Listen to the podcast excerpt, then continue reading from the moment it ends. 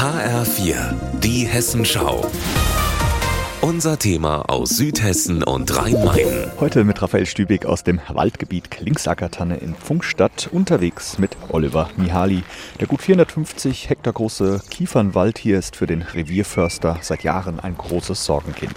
Also seit 20 Jahren haben wir ein kontinuierliches Absterben in den Altbeständen. Äh, und wenn man sich jetzt, drehen Sie sich mal um, da sehen Sie das Bild. Die Kiefer oben drüber ist schon lange weg. Das waren solche, solche große Kiefern, die da gestanden haben.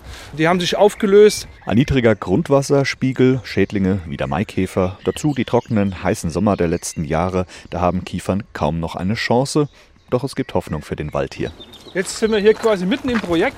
Wir haben einmal hier die Supportentreppe aufgebaut. Förster Oliver Michali steht vor einem 4x4 Meter großen, mit Brettern umzäunten sogenannten Pflanznest, in dem junge Bäume wachsen, überwiegend Laubhölzer. Wir operieren mit zehn verschiedenen Hautbaumarten. Dazu zählt vor allem die Eiche, also beide Eichenarten, Trauben, Stieleiche, die Hainbuche, die Wildkirsche. Und da haben wir jetzt über die ganze Fläche solche Pflanznester verteilt, um diesen Walderhaltungsprozess so ein bisschen voranzutreiben. Maßgeblich daran beteiligt ist die Deutsche Bahn, denn der Umbau des Waldgebiets Klings Ackertanne zu einem klimastabilen Mischwald mit rund 100.000 neuen Bäumen ist eine der ersten großen Ausgleichsmaßnahmen für die geplante ICE-Neubaustrecke Frankfurt-Mannheim.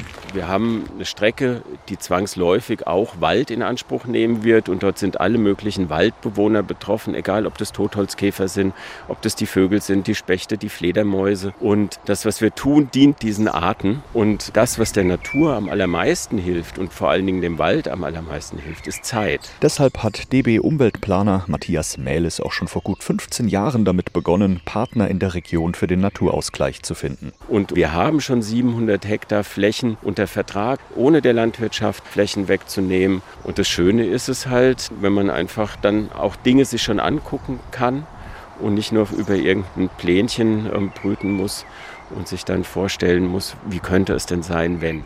Auch im Waldgebiet Beckertanne bei Darmstadt, im Griesheimer Sand oder auf dem Muna-Gelände in Münster bei Dieburg hat die Bahn daher schon mit Naturschutzprojekten begonnen, obwohl der Baustart für die ICE-Trasse Frankfurt-Mannheim längst noch nicht in Sicht ist. Aus dem Funkstätter Wald Raphael Stübig.